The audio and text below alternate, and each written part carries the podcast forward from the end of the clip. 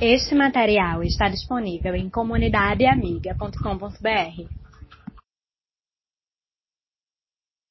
Muitos de vocês já leram os, os livros históricos.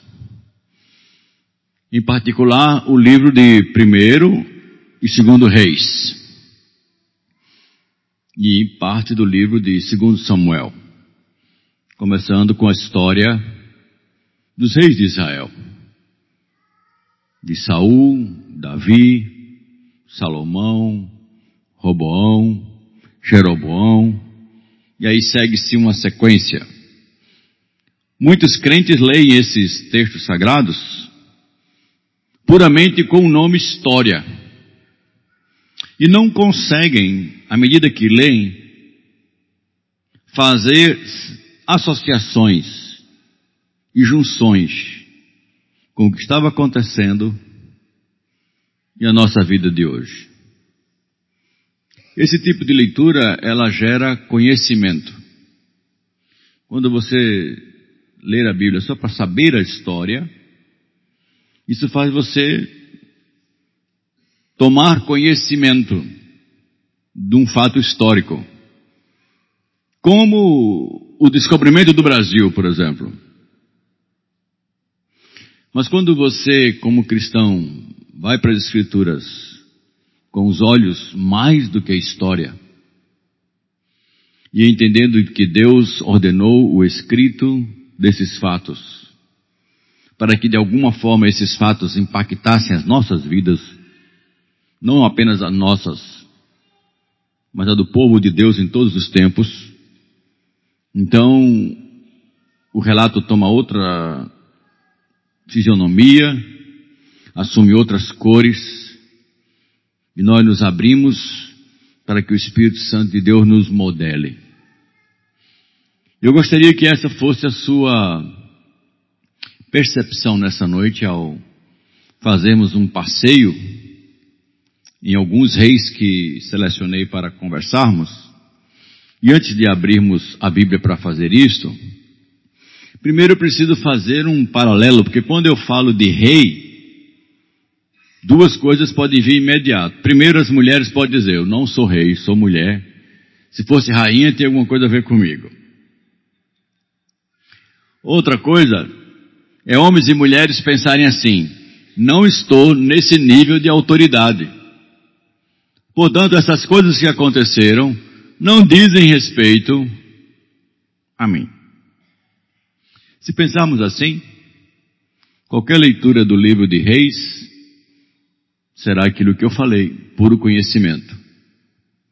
Mas se você pensar que de alguma forma você tem influência sobre algumas pessoas, o que você fala, o que você faz, interfere na vida de outras pessoas, mesmo que você não tenha autoridade ou governo sobre elas, você está exercendo uma função real. Influenciar alguém. Com o que você faz, com o que você fala.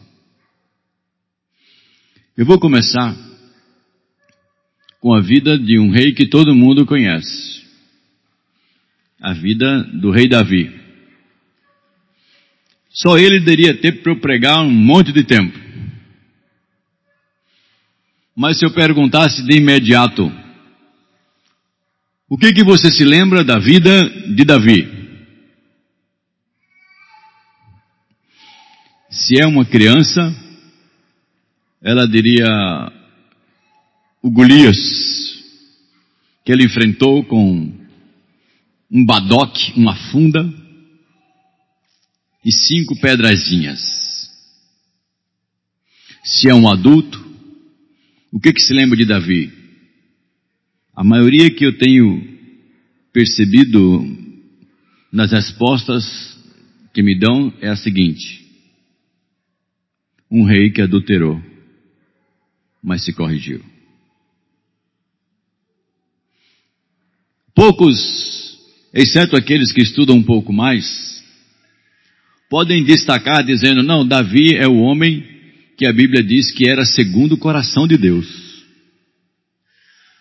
mesmo com todos os erros que cometeu, mesmo com todas as suas dificuldades. Na verdade, queridos, o que eu quero destacar na vida de Davi é uma coisa. Davi era um homem de oração. Basta ler os salmos. Os salmos são dezenas, ou contêm dezenas de orações que foram escritas e cânticos também que foram escritos por este homem que era oração, que era um homem de oração. E com uma probabilidade muito grande. O pecado entrou na sua vida como um efeito destruidor, como um efeito prático, quando ele provavelmente estava com a sua vida de oração rareando ou deixando de lado. Entendendo isso da vida de Davi, nós queremos caminhar para um outro aspecto. E eu estou trabalhando de uma forma panorâmica, depois de entrar em alguns textos. Chegamos ao seu filho Salomão. E quem quiser saber o que é que Davi fez com Salomão, basta ler o livro de Provérbios. Quase todos os capítulos do livro de Provérbios começam assim. Como é que começa? Filho meu. Filho meu. Há um consenso em estudiosos da palavra que Davi colecionou esses provérbios antes que Salomão os escrevesse. E deu para o seu filho como um aprendizado de vida. E por isso Salomão, quando escreve o livro de Provérbios, ele sempre enfatiza: ouça o ensino do seu pai e não despreze a instrução da sua mãe. É como se Salomão tivesse tentando duplicar aquilo que recebera do seu pai. Não podemos afirmar que foi exatamente isso, mas acredito que tem muito desse assunto. Onde eu quero entrar agora, e daí vamos fazer alguns paralelos, eu quero que você abra sua Bíblia e é importante aprendermos um pouco com a palavra do Senhor. E nós encontramos em 1 Reis capítulo 11.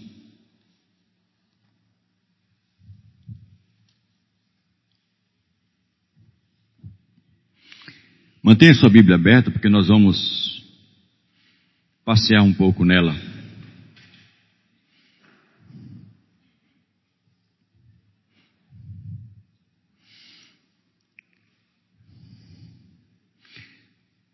Primeiro Reis 11. Salomão amou muitas mulheres estrangeiras, além da filha do rei do Egito. Ele casou com mulheres etéias e com mulheres dos países de Moabe, Amon, Edom, Sidom. Casou com elas mesmo sabendo que o Senhor havia ordenado aos israelitas que não casassem com mulheres estrangeiras, porque elas fariam com que os corações deles se voltassem para outros deuses. Salomão se casou com setecentas princesas. Teve também trezentas concubinas. Elas fizeram com que o seu coração se afastasse de Deus. Quando estava velho, fizeram com que o seu coração se voltasse para deuses estrangeiros. Ele não foi fiel ao Senhor seu Deus, como Davi, o seu pai havia sido.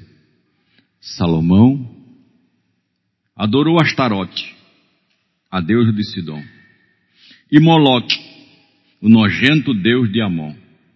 Ele pecou contra o Senhor e não foi fiel a ele como Davi, o seu pai, havia sido. Como pode? Como pode um negócio desse? Como um homem tão sábio durante a vida, com tanta instrução, com tanto conhecimento, com tanto saber acerca da palavra de Deus, fazer o que fez? Ignorância? Não. Texto diz bem claro. Ele fez, está aqui bem claro. Ele fez desobedecendo aquilo que Deus havia ordenado. A primeira coisa que nós aprendemos, irmãos, não é o muito saber acerca da Bíblia.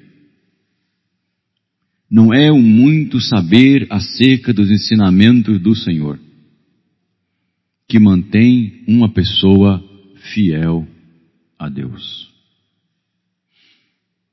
Você sabe uma pessoa que sabe, ou você sabe de um ser que conhece mais Bíblia do que todos nós? é o diabo. Satanás. Tentou e conseguiu derrubar o primeiro casal usando deturpação da palavra de Deus, porque conhecia o que Deus havia dito.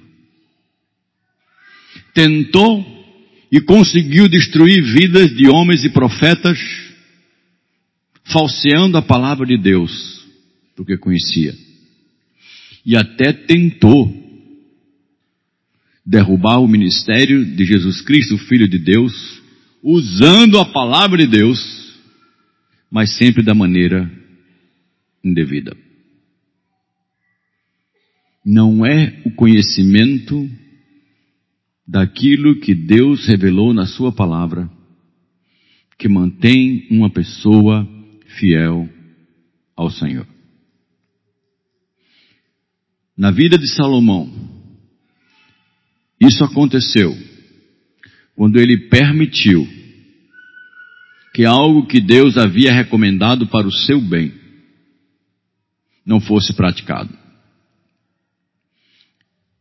Quando eu era pequeno, antes dos meus 10 anos, perto da minha casa, lá em, no hipódromo, ali na região do Campo Grande, eu morava perto de uma padaria e eu era o responsável para comprar o pão. Todo final de tarde a minha mãe me mandava comprar pão. E quando eu ia comprar pão, eu encontrava um homem rachando a madeira que seria utilizada na lenha. E às vezes aquilo me chamava a atenção, porque ele pegava toras grandes com um machado. E uma vez eu estava passando, as toras estavam intactas ainda. Eu disse: Como é que esse homem vai cortar essa madeira? E eu não me esqueço até hoje. Ele tinha, irmãos, uma, um instrumento mais ou menos do formato da minha mão aqui agora, chamado cunha. Larga aqui e bem fininha aqui na ponta. Ele fazia um buraquinho pequeno na tora. Pegava o verso do machado e dava alguns pancados naquela cunha. Toc, toc, toc. A cunha entrava meio centímetro na madeira. E ficava ali. Ele saía, pegava uma marreta e dava uma pancada bem forte. Pá! A tora simplesmente fazia crack e abria uma rachadura. Uma pequena rachadura. Ele pegava outra cunha, botava exatamente aonde rachou e batia de novo. E assim ele fazia. Com cinco, seis cunhas. aquela tora imensa rachava no meio. Pá! Eu disse, puxa como é fácil. Se eu soubesse que é assim, até eu faria. Faria nada. Mas eu achei muito fácil. E lendo a história de Salomão, o evento que ficou gravado na minha mente voltou. Quando o crente se abre para a prática de um único pecado na sua vida, não estou dizendo o pecado que labuta na sua crise dentro da sua mente que diz faça ou não faço, faça ou não faço. Eu estou dizendo que quando um pecado sai da mente e se torna prática de vida, uma cunha diabólica entrou na sua vida. E ela produz rachaduras. E essa rachadura que se produziu na sua vida espiritual, o diabo vai colocar justamente ali onde você se fragilizou outra cunha. E só tem um jeito, meu irmão. Se você não quiser rachar no meio, tem que tirar a cunha. Se aquilo permanece escondido, se aquilo permanece no segredo, vai rachar a sua vida. Esse é o exemplo de Salomão. Ele deixou entrar uma, que era a filha de Faraó, com um acordo de proteção, mas ele não precisava de proteção durante todo o seu reinado. Deus não permitiu que nenhum exército o atacasse, diz o texto sagrado.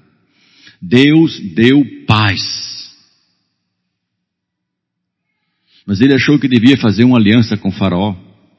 Creio também que ele se engraçou pela mulher. Foi traído pela beleza e se esqueceu do conteúdo. Achou que o exterior, a face, o jeito, a formosura. Seria melhor do que não obedecer à ordem de Deus. Uma cunha entrou, e segundo o texto, desgraçadamente entraram mais setecentas, e depois mais trezentas, e o final, o final foi um velho mulherengo imoral e idólatra, trazendo muitos problemas para o povo.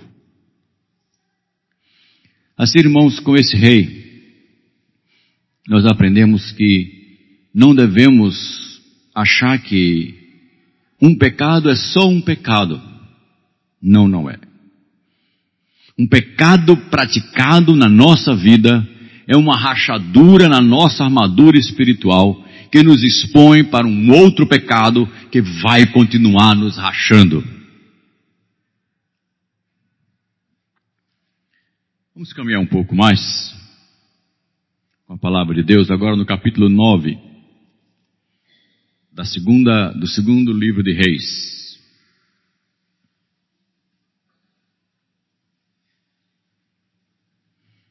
O segundo livro de Reis.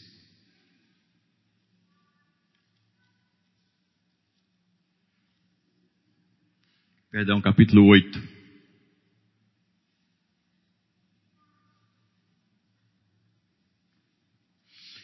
No quinto ano, capítulo 8, versículo 15, 18, perdão. Não, 16. Daqui a pouco eu vou ter que usar óculos.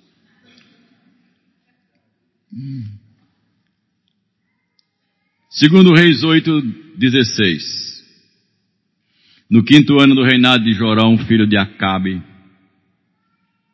como rei de Israel, Jeorão, filho de Josafá, se tornou rei de Judá. Quando isso aconteceu, Jeorão tinha 32 anos de idade. Ele governou oito anos em Jerusalém. A mulher dele era filha de Acabe, de Israel. E Jeorão seguiu os maus conselhos, ou os maus caminhos de Acabe e dos outros deuses de Israel, como a família de Acabe havia feito. Jeorão pecou contra Deus, o Senhor. Mas o Senhor não quis destruir Judá, porque havia feito uma aliança com seu servo Davi, prometendo que os seus descendentes sempre seriam reis. Duas coisas muito importantes aqui. Primeiro, o que o rei fez. Você precisa saber quem foi Acabe. Acabe foi uma peste de rei. Ele não foi rei de Judá quando reino se dividiu, ele foi reino de Israel. E ele foi casado com uma mulher que todos conhecem o nome, Jezabel. Eu não sei porque eu nunca vi uma menina que a mãe bota o nome de Jezabel. Mas quando tem filme de terror, ou de uma mulher que não presta, o nome dela é Jezabel. É porque essa mulher era uma desgraça mesmo. Ela levou Acabe a instituir dentro do povo de Deus o culto a Baal. Ela criou prostitutas cultuais. Você adorava a Baal tendo relação com as prostitutas do templo. Ela criou prostitutos cultuais. Mulheres adoravam a Baal tendo relação com os profetas de Baal. Só num relato que aconteceu com Elias havia 400 deles. E a mulher era uma perversa. Pois bem, um rei de Israel, da linhagem de Davi, um dos sucessores de Salomão, sabendo daquilo que Deus havia dito, no começo da vida, decide casar com uma mulher que era filha deste rei e desta mulher. Qual a diferença? Agora nós estamos olhando para um rei que decide logo no começo da sua estrutura de vida começar errado. Não é um rei que faz as coisas certas e lá no meio se abre para um pecado e traz consequências graves. Agora é um homem no começo da vida, idade produtiva, 32 anos de idade, está começando o seu reinado casa com uma mulher que não vale a pena. Você pensa que mulher não influencia marido? Eu já vi muito homem dizendo assim: na minha casa quem canta de galo sou eu. É, mas quem alimenta o galo é a galinha. Eu já vi um homem dizer assim: lá em casa, a última palavra é minha. Sim, querida. A influência de uma mulher na vida de um homem é muito grande. Não é pequena. Mulheres, vocês não têm pouca influência, vocês têm muita. E homens, se vocês olharem para mulheres que não vão lhe influenciar para a glória de Deus, essas mulheres serão instrumento de Satanás para a sua desgraça. Então, um homem que busca orientar a sua vida ou complementar a sua vida com mulheres que não são fiéis ao Senhor está buscando desgraça para si mesmo. Foi o que aconteceu com esse rei. 32 anos, só reinou 8 anos, porque foi morto. Sabe com quantos anos ele morreu, não sabe? Quarentinha. Eu tenho 57, já vivi 17 a mais do que ele. Eu fico pensando, se eu morresse com 40, quanto eu tinha perdido? Não tinha visto nenhum neto. Não tinha viajado para o Peru. Não tinha ido para o Congresso de Lausanne. Um monte de coisa eu teria perdido. Aliás, eu não seria nem pastor de casa caiada. Eu teria morrido em Cuiabá. Porque quando eu cheguei aqui eu tinha 42 anos ou 41 anos de idade. Um homem que morreu cedo. E morreu cedo porque fez uma escolha cedo, mas uma escolha errada. A Bíblia diz: quem acha a esposa achou um bem e encontrou o favor do Senhor. Esse achar esposa é achar uma mulher que é fiel ao Senhor. Agora meu conselho é para homem mesmo, daqui a pouco vai para mulher. Meu irmão, meu irmão, peça o que eu estou dizendo. Se você quer ser um homem que tem uma mulher que lhe complementa, não aceite namorar com alguém que tenha menos compromisso com Deus do que você. O mínimo é esse. Procure uma mulher que seja fiel com F maiúsculo, não a você, a Deus. Porque enquanto ela for fiel a Deus, vai ser fiel a você. Pode ficar tranquilo. Isso é válido também para o homem. E agora eu digo para as moças, minha querida, é melhor morrer titia do que casar com um cara que não presta. Vai sofrer até chorar e não ter mais lágrima para descer.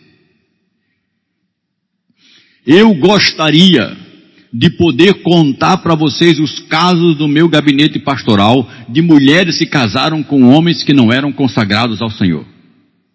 Lhe dar o nome e contar as desgraças. Como me arrependo, pastor. Para cada caso que você me der que deu certo, eu lhe dou por nome dez que não deram. Como você se sentiria se fosse fazer uma cirurgia e o médico dissesse a você, tem 10% de chance de viver? Como você se sentiria? Que maravilha! Tenho 10% de chance, 90% para morrer, estou entusiasmado. Compra meu lote aí no Morada da Paz. Vê quanto é que custa, porque o negócio está sério. É. Pois quem casa com uma pessoa que não é de Deus, está casando praticamente com atestado de óbito do seu casamento. Eu acredito que Deus colocou a história deste rei aqui para ensinar ao povo dele que escolhas erradas contra a vontade do Senhor no começo da vida encurtam a vida. Não dá vida longa não dá vida de muita boa vontade diante de Deus. Aprenda isso. Vamos caminhar um pouco mais. Agora, vá para o capítulo 9, segundo Reis.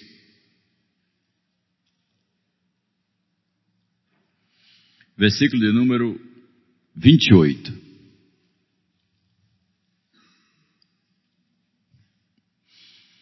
Segundo Reis 9, perdão, segundo Reis 10, 28, a página dobrada aqui está com um número diferente. Segundo Reis 10, 28. Foram vários textos, dobrei minha Bíblia aqui para ir mais rápido. Foi assim que Jeú acabou com a adoração de Baal em Israel. Mas ele não abandonou os pecados do rei Jeroboão filho de Nabate, que levou, que levou o povo de Israel a cometer pecado de adorar os touros de ouro que ele havia, que ele havia colocado em Betel, em Dan. E o Senhor Deus disse a Jeú, você fez com que os descendentes de Acabe, você fez com que os descendentes de Acabe tudo o que eu queria que fizesse. Por isso, prometo que até a quarta geração os seus descendentes serão rei de Israel. Mas Jeú não obedeceu de todo os, de todo o seu coração à lei do Senhor, o Deus de Israel, nem abandonou aqueles pecados que Jeroboão havia feito o povo de Israel cometer pecados. Aqui agora eu vou juntar uma coisa que eu deixei no anterior com algo que eu preciso falar para vocês agora. Não sei se você notou quando eu falei de Georão, eu disse que duas coisas importantes aconteceram. Primeiro, um erro no começo da vida. Mas a palavra de Deus nos diz que por amor a Davi, Deus faria com que o povo de Judá continuasse com descendente real, oriundo de Davi. Por amor a Davi. E agora, por amor a um homem chamado Jeú que foi obediente a Deus, eu disse, faça isso. Ele eliminou o culto a Baal de Israel. Não eliminou de todo, mas no que Deus mandou ele fez. Deus disse, por que você fez isso? Eu vou fazer com que até a quarta geração dos seus descendentes, eles sejam reis em Israel. Aqui nós estamos diante de uma outra realidade, porque quando eu ouço falar de pessoas que analisam o Antigo Testamento, dizem que Deus é, está muito irado. Que Deus do Antigo Testamento é Deus de morte. É Deus só de justiça. E que não tem misericórdia. Isso não é verdade, irmãos. Nos dois casos nós vamos, nós estamos vendo Deus, apesar de homens não merecerem, Deus dizer, eu vou dar alguma coisa para você. Você me obedeceu em parte, mas eu vou permitir que os seus descendentes sejam reis. Você não me obedeceu desde o começo, mas por amor ao seu pai, a fidelidade que ele esteve para comigo, seu filho vai ser rei. a bênção que um homem e uma mulher dedicada a Deus deixa para a sua posteridade. Isso é outra coisa que nós aprendemos na história do livro dos reis. Você, meu irmão, você, minha irmã, você pode deixar um legado que vai para os seus filhos, para os seus netos, para os seus bisnetos, não sei para onde mais vai, pela misericórdia de Deus. O privilégio de nós, pela, pela comunhão com Deus, pela vida de oração com Deus, pela vida de intimidade com Deus, abençoar gerações que ainda nem nasceram. E não é pelo que a geração vem a fazer. É pela sua vida com Deus. Davi não foi um homem 100% a ser imitado. Não foi. Mas por amor a ele, Deus abençoou uma geração que ele nem viu. Jeú também não é um homem a ser imitado. Não foi 100% fiel. Mas por aquilo que ele fez, Deus foi misericordioso e decidiu abençoar até uma quarta geração. Nós aprendemos, queridos, nós aprendemos que a nossa responsabilidade de sermos canais de bênção não se limita às pessoas com as quais vivemos hoje apenas. Mas a sua vida com Deus pode abençoar ou ser canal de bênção, e pode ser um canal terrível de maldição. Há na Bíblia a história e o relato da vida de um homem chamado Manassés. Quem já ouviu falar neste nome? Manassés. Abra sua Bíblia. Estou tentando abrir a minha aqui.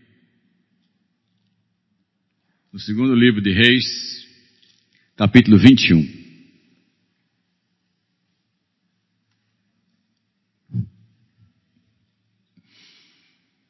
Manassés,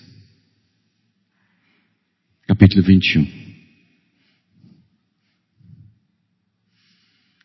Manassés tinha 12 anos de idade quando se tornou rei em Israel.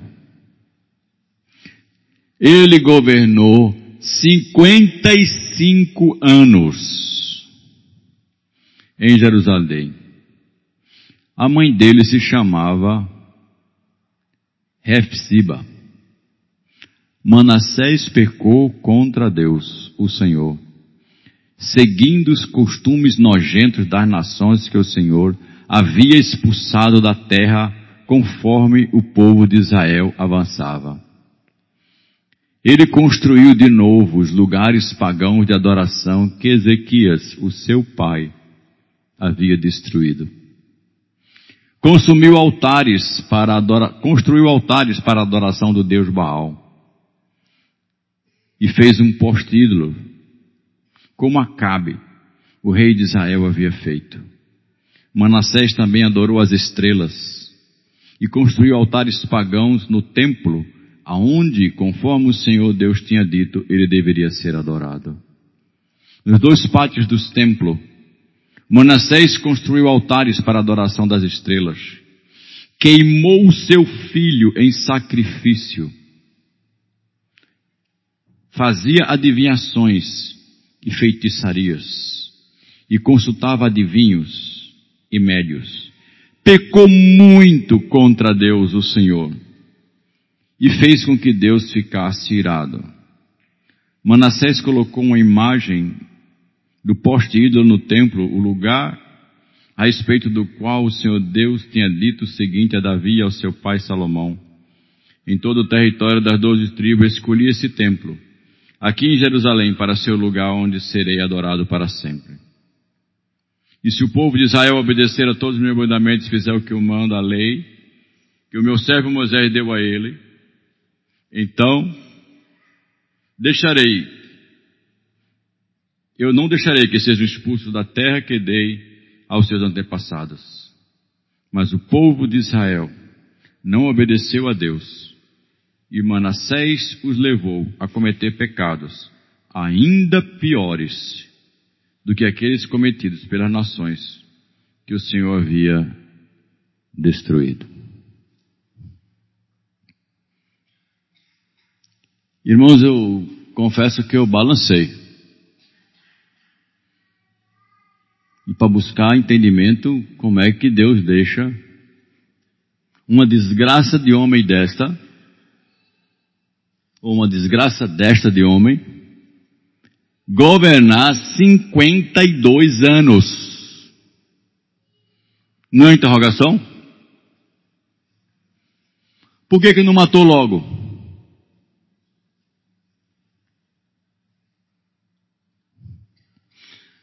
Nós cristãos temos um problema muito grande. Povo de Deus. Nós achamos que conhecemos a revelação de Deus e conhecemos um pouco de Deus, nós somos capazes de julgar a Deus.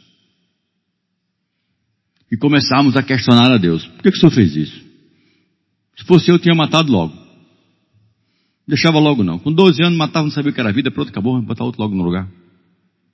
O senhor não sabe dessas coisas? Por que, que o senhor não fez? E aí nós chegamos numa posição de muito, muito perigo, quando nós achamos que podemos avaliar, escrutinar as ações de Deus e até dar sugestões para Deus. O senhor pisou na bola aqui. Essa semana eu vi um, um programa humorístico nos Estados Unidos de um judeu. E ele fazia chacota do Antigo Testamento. E ele dizia: Esse livro é bom para a gente, mas não foi bom para vocês. Afinal, vocês não entendem muito de Antigo Testamento, vocês não são judeus, é melhor vocês ficarem com o Novo.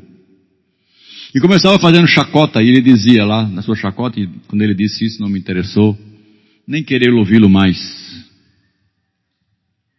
Ele disse, o Deus do Antigo Testamento ele estava muito, muito irado e fez um monte de besteira. Espero que ele tenha se acalmado um pouco. Quando alguém começa a brincar com Deus assim, eu prefiro nem olhar, nem ouvir. Não vou compartilhar nem ceder meu ouvido para quem desonra o Deus a quem eu adoro e respeito. Piadas acerca de Deus, não vale a pena a gente continuar. Dizer, olha, sobre esse assunto não conta com a minha presença, não tenho interesse de ouvir isto. Brincar com Deus como se fôssemos capazes de ser maiores, ou no mínimo igual a Deus. Esse foi o pecado do diabo. De achar que podia ser igual a Deus e poder avaliar as coisas do ponto de vista de Deus. E olha que o diabo tem muito mais poder e sabedoria do que nós. Mas irmãos, houve um propósito do Espírito Santo de Deus, e com isso nós estamos chegando ao final, de fazer com que a história deste rei, de tantos problemas, de tantas dificuldades, de tantos pecados, de tantas desgraças, durassem 52 anos. Mas o que a gente não nota é que o povo de Deus vinha rejeitando a mensagem dos profetas. O pai dele foi Ezequiel. E o profeta contemporâneo de Ezequiel foi o profeta Jeremias. E Jeremias vinha pregando pelo povo, ainda que os seus pecados sejam vermelhos como escarlate, por favor, se arrependam e voltem para o Senhor. Vamos, vamos fazer uma razoada. Deus tem sido bondoso com vocês. Vocês, povos, estão fazendo coisas erradas. Ezequiel era um modelo de rei. Mas o povo não quis ouvir nem o rei nem o profeta. O que Deus fez? Deus deu um rei tão desgraçado quanto o povo estava vivendo. E o resultado é que foram 52 anos de tremenda desgraça dentro do povo de Israel. Guerras, danos, invasões, mortes, pestes, doenças letais, filhos que morriam. Era como se Deus estivesse dizendo assim, a mesma coisa que eu fiz com os povos aos quais condenei porque faziam coisas nojentas, deixei isto acontecer com meu povo. E logo em seguida, no filho, no reinado do filho desse homem, Deus ordena ao rei da Babilônia que venha e leve a nação de Israel cativa inteira. Inteira. O que, que aprendemos com isso? Irmãos, para mim ficou muito claro. Deus estava dizendo e deixou para nós escrito: uma liderança onde eu não estou presente inúmeras vezes mais desgraça, mais problemas, mais crises, mais perdas do que uma liderança que pelo menos tenta obedecer a mim.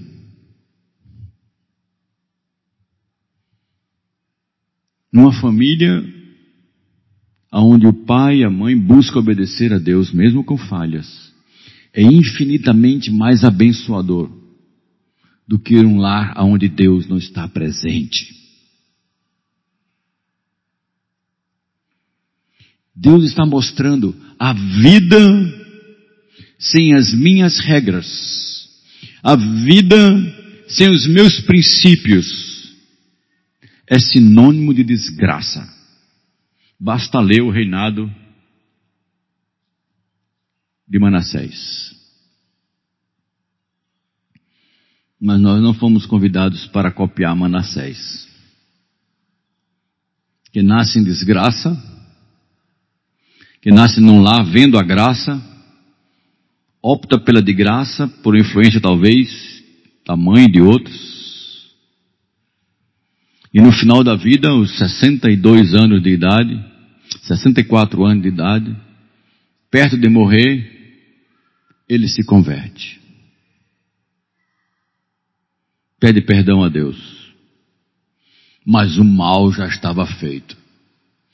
A destruição do povo já estava determinada. E aqui aprendemos mais algumas coisas, irmãos. Quando a gente se desvia do Senhor e não ouve a orientação de Deus, e não presta atenção ao tempo de Deus, mesmo que a gente se arrependa, Deus não muda mais as consequências. Isso pode acontecer. E as coisas podem se tornar irreversíveis. Portanto, não é pelo fato que somos filhos de Deus que nós podemos fazer o que quisermos, quanto quisermos, repetir quantas vezes quiser, achando que Deus vai ser misericordioso e quando se arrepender, Ele vai tirar as consequências. Isso não é verdade. Deus disse para Moisés: Eu terei misericórdia de quem eu quiser ter misericórdia. Prerrogativa de Deus. Mas aprendemos com as histórias do rei de Israel duas coisas, das mais que já vimos. Quando o reino se dividiu, do lado de Israel, as dez tribos, houve ali 19 reis, todos idólatras, nenhum prestou. Menos de 300 anos antes do cativeiro de Judá, Deus levou cativo a nação de Israel e ela nunca mais voltou a existir, como tribo do norte.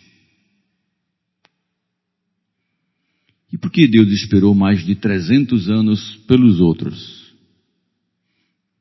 Porque de vez em quando aparecia um homem que desejava honrar ao Senhor. Enquanto houver no meio do povo de Deus homens e mulheres desejosos a honrar o Senhor, Deus vai abençoar a igreja por amor a esses que desejam honrá-lo. Gravem isso. Posso ser canal abençoador na vida da minha igreja posso ser canal de destruição. Tenho me preocupado com a fofoca nesta igreja. Jovens, vocês estão fofocando demais. Estão falando demais da vida um dos outros. Jovem contando a vida um do outro sem sentido. Simplesmente dizendo, fulano fez isso, fulano fez aquilo. Não há interesse de resolver o problema, mas de divulgar. Parem de pecar. Parem de amaldiçoar a sua igreja.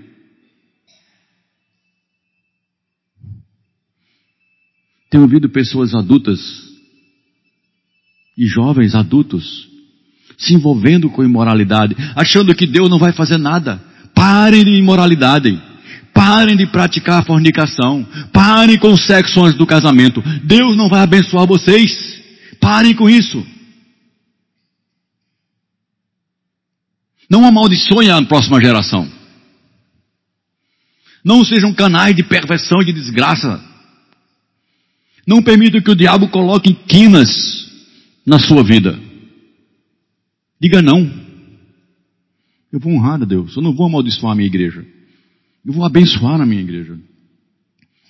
Se sabe alguma coisa contra o seu irmão, vá a ele, não conte para outro não. Não seja um vírus contaminador de coisas ruins da igreja. Mas fale coisas boas. Respeite o corpo um do outro, homem e mulher. Não é seu mesmo sendo sua namorada, sua noiva, é templo do Espírito Santo. Não desonre como Manassés desonrou o templo do Senhor, construindo ídolos lá dentro. Não desonre o corpo da sua namorada, não desonre o corpo do seu noivo. Deus não quer isso. Maridos, sejam fiéis às suas mulheres. Mulheres, sejam fiéis e obedientes aos seus maridos, honrem a Deus e sejam modelos para a igreja, abençoem suas famílias. Abençoe a sua igreja. Falem a verdade. Não mintam. Sejam sinceros. E zelem pela vida de vocês. Basta de brincar de ritualismo, achando que o que Deus quer de vocês é que vocês venham para a igreja, assistam um culto e quando sair por aquela porta, ela seja uma porta mágica. Eu digo que às vezes as portas das igrejas são portas mágicas. Quando as pessoas entram por ela, acontece um plim. E naquele plim a mão vem para o peito, o semblante vila angelical, a voz se torna doce. Glória a Deus. E é um crente, é uma crente modelar. Mas para a tristeza de, de todos, a porta mágica da igreja tem outro plim é que quando ele sai, o plim é ao contrário. Plim. Topas uma cerveja? Tem umas gatinhas interessantes, não sei aonde. O que, que tu vai fazer amanhã? Tem um filme aí, cara, picante. É a mesma pessoa que estava no culto adorando, mostrando santidade, participando da ceia. E quando saiu se transformou num lobo, num descrente, num incrédulo. Se essa igreja tem esse plim de porta, ela precisa ser destruída. Nós precisamos ser a mesma pessoa, em casa, no trabalho, na igreja, em qualquer lugar. E os reis de Israel estão expostos para nós, as vidas de homens, para que nós, como disse o apóstolo Paulo, olhando o que eles fizeram, não cometamos os mesmos erros, e olhando o que eles fizeram, imitemos aquilo que eles obedeceram a Deus. Corre de igreja. Não estamos brincando de adorar. Estamos servindo ao Senhor. E não se serve ao Senhor de qualquer maneira, porque Deus não aceita. É melhor não prometer e não fazer, diz a Bíblia. Deus não agrada de pessoas tolas. Você é membro, você prometeu um bocado de coisa ao Senhor, está lembrado? Você prometeste alguma coisa ao Senhor, diz a palavra de Deus. Não tardes em cumprir. Cumpre os teus mandamentos ao Senhor. E quando você chegar, cuidado com o seu pé, para ele não passar pelo plim mágico perverso. Mas que você seja uma mulher e um homem do qual e da qual nós possamos dizer: aquele é um homem segundo o coração de Deus, aquela é uma mulher segundo o coração de Deus. Vamos curvar nossas cabeças.